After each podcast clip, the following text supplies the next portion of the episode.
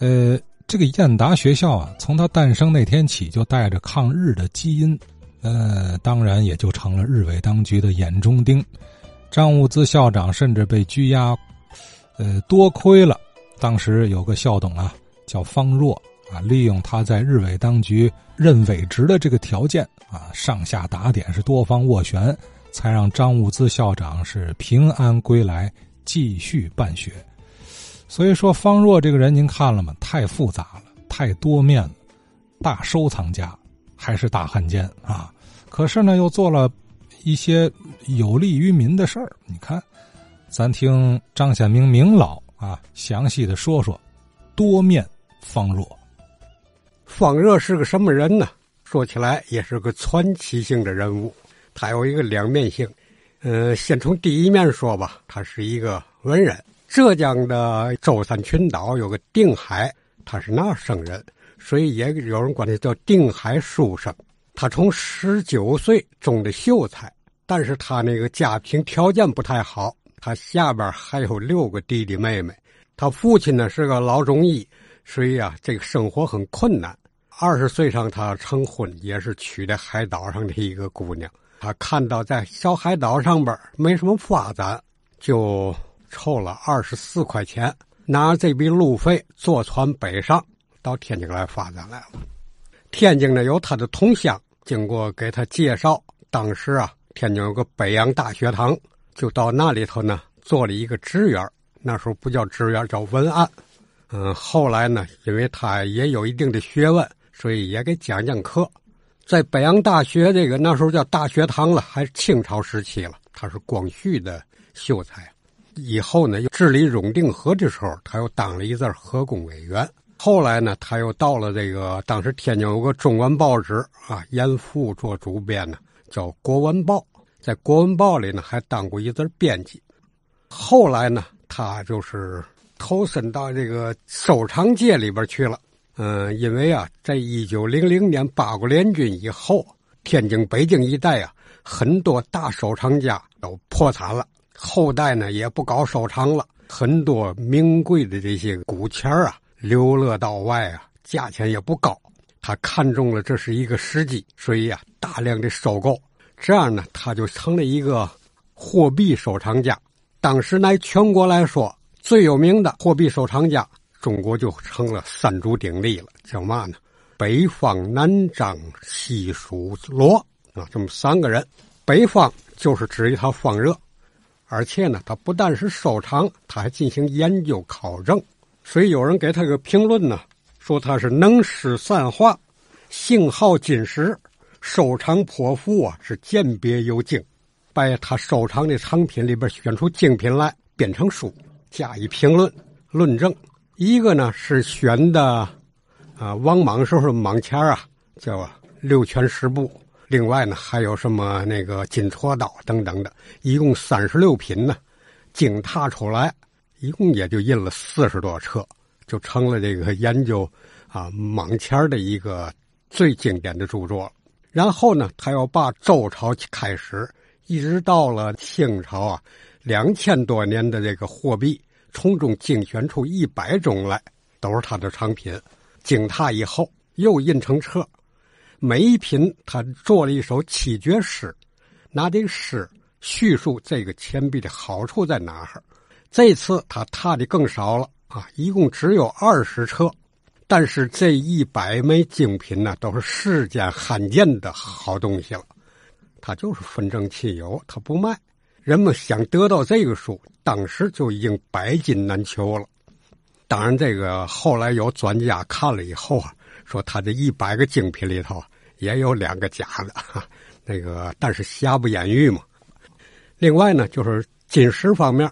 他研究石经，他用七千多块现大洋买了一块石头。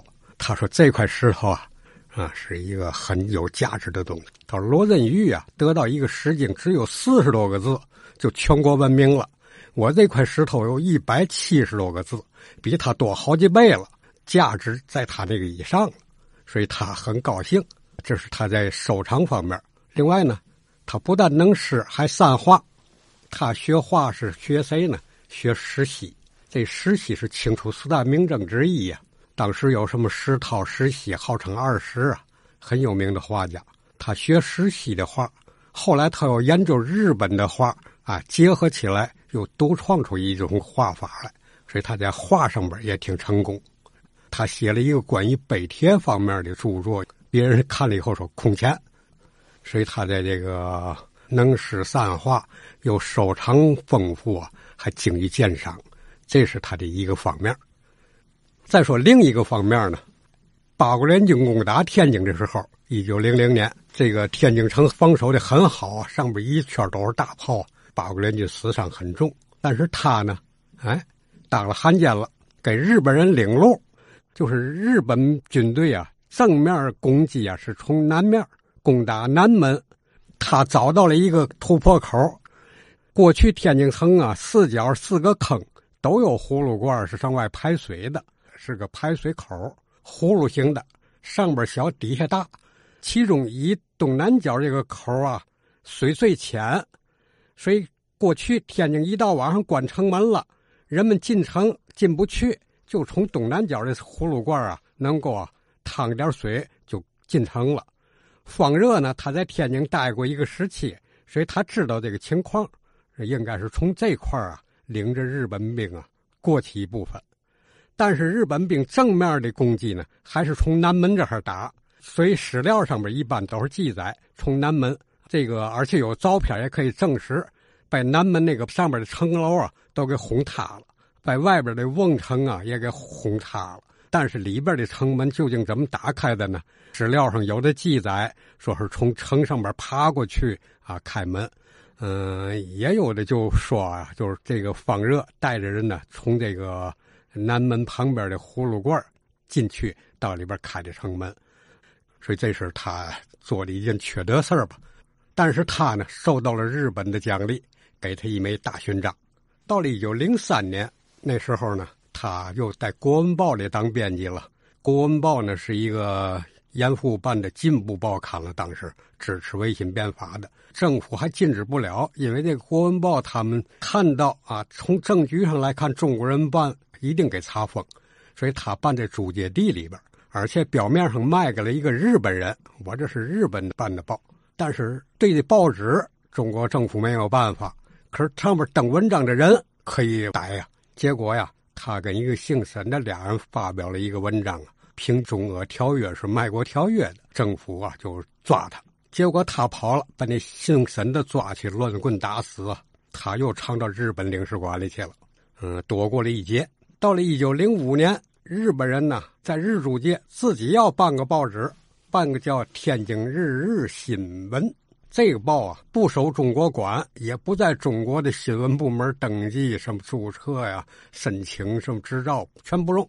我日本自己办的报纸，在我日租界里边不卖，就是派送。凡是日本的租界里边的各商家单位啊，不管你是经营什么的，一家的订一份这样呢。他一天就印一千多份这个报纸日本人看中了他了，既忠于日本，他又会办报，所以让他当社长兼总编。日日新闻呢就归他管，但是里边登的内容由日本给，所以他每天得到日本领事馆去领稿，然后登。日本方面呢派了一个资料员，这个是个女的，叫汤小宝。这个汤小宝啊，他父亲中国人。是个华侨，在日本经商，在日本经商以后娶了个日本女子，生的他，他是个混血儿了。但是他入了日本籍了。这个汤小宝入了日本籍，给他既会中国话又会日本话。这个方热日语不行啊，所以到了领事馆，一切交谈都由这个汤小宝给办理，也兼他的翻译。领稿件也找汤小宝。这时时期呢，他老家那个原配的妻子啊病故了，他就看中了汤小宝了。结果呀，经过日本领事馆批准，他就取下了汤小宝。这汤小宝呢，就协助他管理这个《天津日日新闻》，从一九零五年啊办报啊，一直到一九三七年，办了三十多年。嗯，三七年以后，整个天津都是日本的了，这个报纸就。啊，不用在日租界发行了，停办。天津市的报纸都归日本管了，给他来个是天津维持会筹备委员，政府没成立之前，市面由维持会管理。他还代理了一段天津市的市长，就是这个方热，所以他是日本的一个宠儿啊，大汉奸。哎呀，咱总说近代天津是多彩的，而在这方舞台上粉墨登场的人呢，您看有不少也都是多面的。方若，大文人、大藏家，也是大汉奸。同时，方若呀，他还是个大富豪。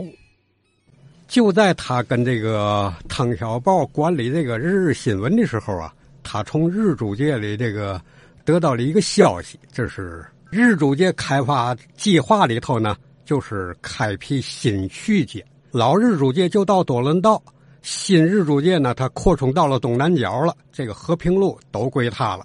这个铺路工程，他一看我包了，通过汤小宝的关系，他包下这个工程，垫土修路。修和平路，那时候叫日本续街的一段北续街，归他包下了。这工程干的进展挺顺利，日本人呢奖励他，呃，你看哪段好，卖给你一段。他一看呢，他挑了一段最好的地段，南市口四十多亩地，他划下来了。所以这个和平路这个南市的两边的房子全是放热的。拿这个南市口来说，北边有中华戏院。南边以前叫新明戏院，后来叫人民剧场，还有个大稻香村鲜货店。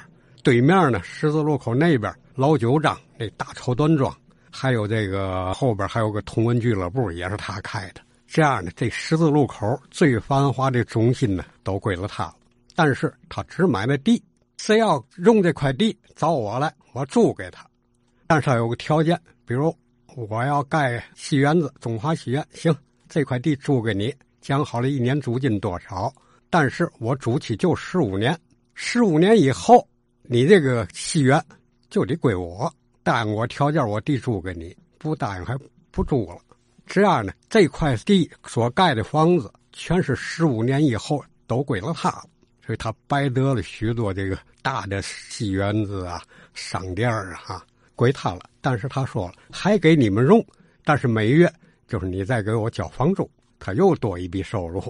另外呢，他一看有一片就是不在马路中间呢，啊里边点的地，那就盖房吧，盖点房子出租。他管理这套房地产的，成立一个公司，就叫新京公司。天津的京，新旧的新，新京公司。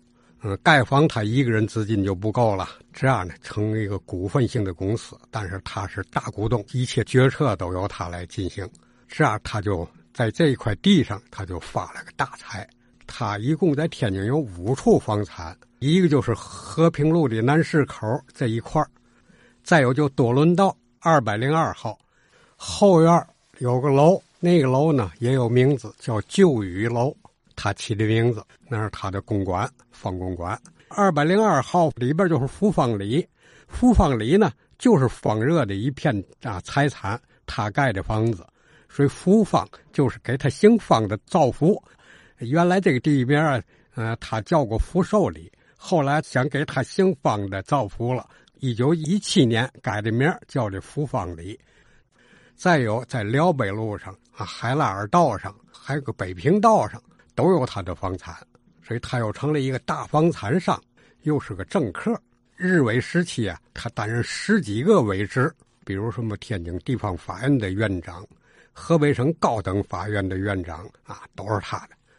他办这个同文俱乐部呢，就在那个老酒庄旁边。现在那个楼，我前些日子看还存在。这个同文俱乐部啊，实际就是个赌场，但是呢，他是招收一些上层。日租界里有很多军阀政客啊，这个俱乐部呢，就供他们玩乐。一些个大军阀政客都上那去豪赌啊，每天也得凑钱给他。那地方也是他的一个收入。据说他除了同文俱乐部以外呢，在日租界上还有好几处赌场都由他来经营，他就财富积累也是越来越多呀，成了日租界的一个富豪了。嗯，太平洋战争以后呢，日本被英租界占领了，又把他调去了，这英租界归你管理，成立一个特别署，你是署长，所以他还管理过整个英租界。到了日本一投降，他就成了汉奸了，地仆了。但是，一看他主要还是从事文字工作的，嗯，搞一些个收藏么的，罪恶也不大。所以啊，一个是把他所有财产冻结，嗯另外就是把他逮捕以后啊，判刑就判了五年。嗯，没有大的罪恶，没有什么杀人放火这方面的罪恶。到了一九四八年底呀，天津已经被解放军包围了。这时候国民党一看呢，嗯，也不压他了，不够五年呢，你就保释出狱吧，这样把他给放了。国民党时期就是冻结他全部的财产，把他的一些文物嘛的也都冻结了，但是他的收藏的古币他都出手了，卖给了一个这个人，当时在上海，姓陈。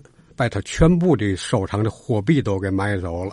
解放前夕，这位大富商啊带着这些个古币啊，就去了香港了。在五十年代里边，他又跟大陆那边联系啊，说他收藏这些个好东西、货币啊，希望就是卖给中国。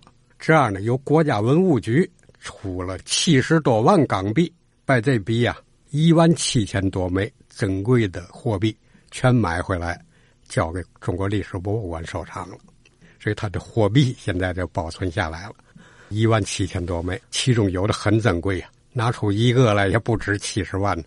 另外呢，就是冻结他的这些物资以后，还有人检举说他还有东西了，说在横滨正金银行，那日本在天津最大的银行，啊，有好多珍贵东西存在那里头了，有五大箱全是珍品了，结果。他的财产是由教育部的一个接收部门接收敌伪文物那么一个部门啊给接收的，这银行的东西呢，又由当时国民党的中央银行给接收走了，所以这些个东西啊，嗯，下落就不明了。嗯，解放以后呢，就是对他虽然释放出狱了，把他档案调来天津地方法院呢，又认真的进行了核实，证明他汉奸罪名成立。呃，罪恶不大，可以就是不再入狱了，但是他的财产一律作为敌伪财产还是没收。这样呢，他这个二百零二号旧雨楼就给没收了。由天津日报呢啊，使用就是做了职工虚设。好了，今天的戏也落幕了，感谢您的收听、参与、支持，再会。